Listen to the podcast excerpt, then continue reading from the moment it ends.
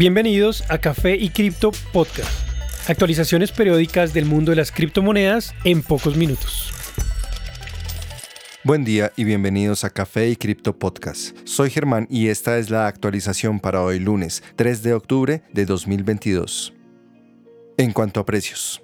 En la última semana, Bitcoin hizo dos intentos fallidos por superar los 20 mil dólares. Sin embargo, en este punto también se ubica la curva de precios promedio, o EMA de 50 días. De perder el nivel de 19.000 se hace posible una caída hasta 17.500. Su precio actual es de 19.200 dólares. Ether muestra muy poca volatilidad tras caer al precio de 1295. De continuar su caída en este punto lo llevaría a probar de nuevo los 1000 dólares, un soporte crítico. BNB continúa soportándose sobre el nivel de 280, además de las EMA de 50 y 100 días, con un precio actual de 286 dólares, es muy posible buscar los 300 dólares nuevamente. Tras alcanzar un máximo reciente de 0.56 dólares, XRP vuelve a 0.45, sugiriendo continuar su caída hasta los 40 centavos, punto donde convergen las EMA de 50 y 100 días. Por último, ADA cae de forma continua durante la última semana, llegando nuevamente a 0.42 dólares, donde ha encontrado soporte durante los últimos meses. Llegar hasta los 40 centavos sería probar un nivel no visto desde comienzos de 2021 en noticias.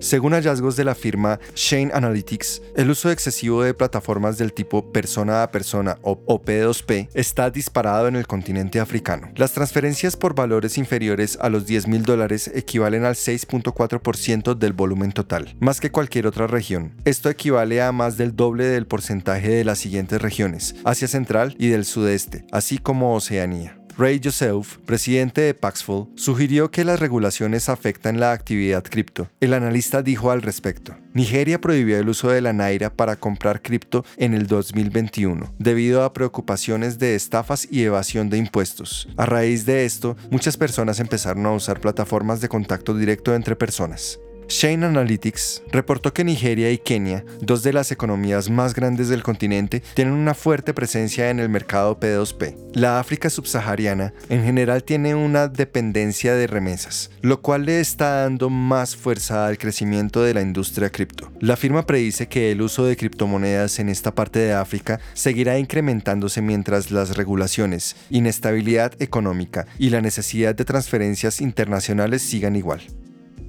A medida que la batalla legal entre Ripple y la Comisión de Valores estadounidense se alarga, el presidente de Ripple ha mostrado fuerte crítica hacia la entidad regulatoria. Brad Garlinghouse cree que la comisión puede ser caracterizada como un matón o bully que busca regular mediante la fuerza, según dijo en una entrevista con la cadena CNBC. Según él, 95% del crecimiento de su compañía fue gracias a clientes de fuera del país, en parte porque las reglas son más claras en esos países, además de las prácticas de la Comisión de Valores. Ripple ya ha gastado más de 100 millones de dólares defendiéndose en un caso en el que hemos tratado de avanzar tan rápido como podemos, mientras la comisión no podría ir más despacio, fueron algunas de sus palabras.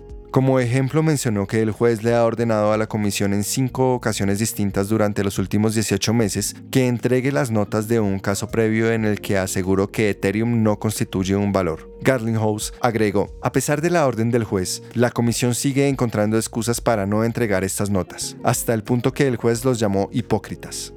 Según él, la comisión debe proteger a los inversores. Al demandarlos destruyeron una capitalización de 15 billones de dólares, algo que no protege a los inversores.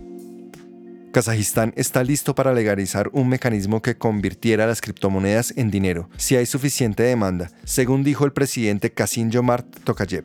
Hablando en el foro Puente Digital 2022, Tokayev enfatizó que el país busca convertirse en un líder internacional en el campo de tecnologías digitales, ecosistemas de criptomonedas y minado regulado. También mencionó que el gobierno ya tiene varios proyectos de ley al respecto. Estamos listos para ir más allá. Si este instrumento financiero muestra más relevancia y seguridad, sin duda tendrá todo el reconocimiento legal, dijo Tokayev. Las noticias llegan a medida que miles de rusos entran al país, una semana después de que el presidente Vladimir Putin anunció una movilización parcial de reservistas para pelear en Ucrania. El 21 de septiembre pasado, el banco Halik, el más grande del país, suspendió el uso de tarjetas rusas en medio de amenazas de sanciones por parte de Estados Unidos. Kazajistán no es el único país que ha emergido como un destino popular para los rusos que dejan el país. Su vecino Georgia también busca crear nuevas regulaciones para llegar a ser el centro cripto global. Rusia ha estado usando infraestructura cripto externa para ejecutar muchas operaciones en criptomonedas, algo que preocupa a la Unión Europea.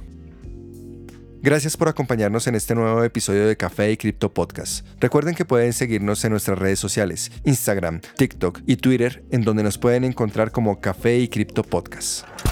Y recuerden, la cadena de bloques vino para quedarse.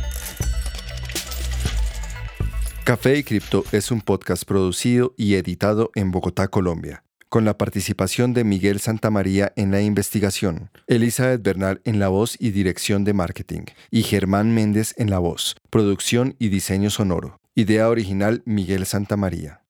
Los artículos y análisis mencionados en este podcast no constituyen una recomendación u oferta de inversión ni una promesa de resultados futuros. Haremos todo lo posible para garantizar la precisión de la información incluida en este podcast sin asumir ninguna responsabilidad por información faltante o incorrecta. Las operaciones con criptomonedas implican un elevado riesgo, incluyendo pérdida parcial o total del capital invertido y pueden no ser adecuadas para todos los inversores.